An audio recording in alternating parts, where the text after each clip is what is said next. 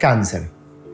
Pese a lo mucho que avanzó la medicina en el mundo, en Paraguay un diagnóstico de cáncer sigue siendo una sentencia de muerte, física en el peor de los casos y económica casi siempre.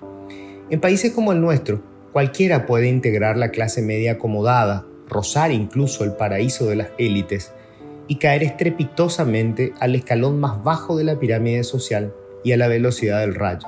Es solo una cuestión de azar. Y es que cuando hablo de países como el nuestro, no me refiero solo ni exclusivamente a países pobres, sino a todos aquellos donde no existe una cobertura pública de salud.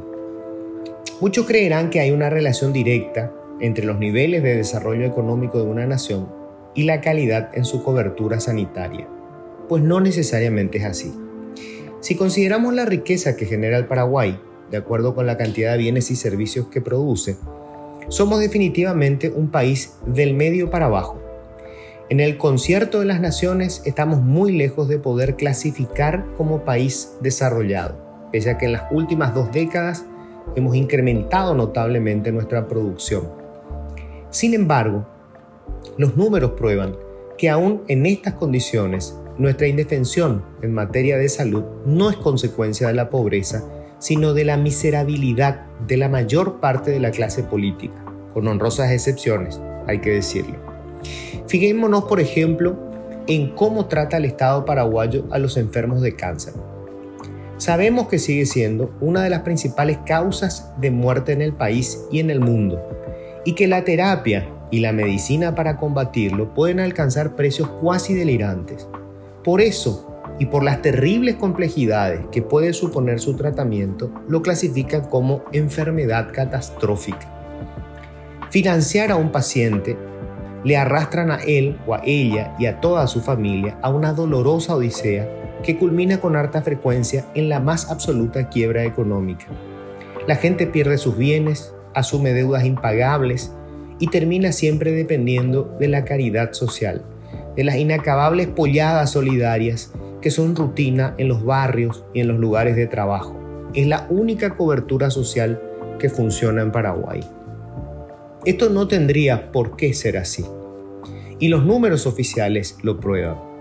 De acuerdo con la entidad pública encargada de combatir la enfermedad, el INCAN, para dar cobertura a toda la demanda de medicamentos oncológicos del país este año se necesitarán unos 50 millones de dólares más que lo que le asignó el presupuesto vigente y la reposición de otros 13 millones de dólares que les recortaron con respecto a su presupuesto de 2022.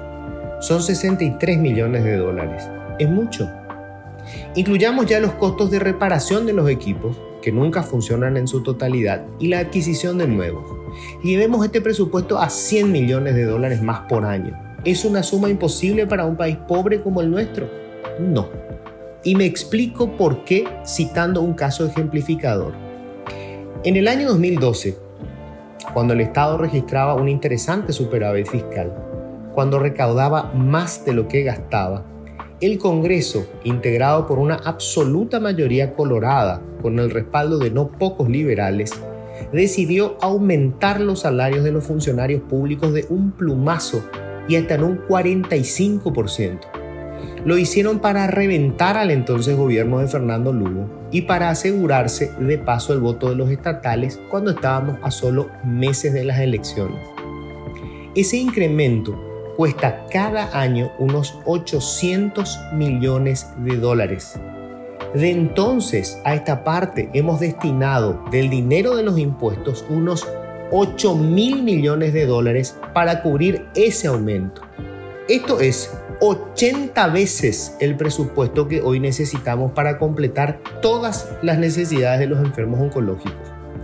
Si los apátridas que integraban ese legislativo, muchos de los cuales siguen ocupando cargos electivos, hubieran destinado cuanto menos un cuarto de esa repartija miserable a este ítem en salud, hoy tendríamos probablemente la mejor cobertura para enfermos de cáncer de toda la región hay otros cientos de casos ejemplificadores como este.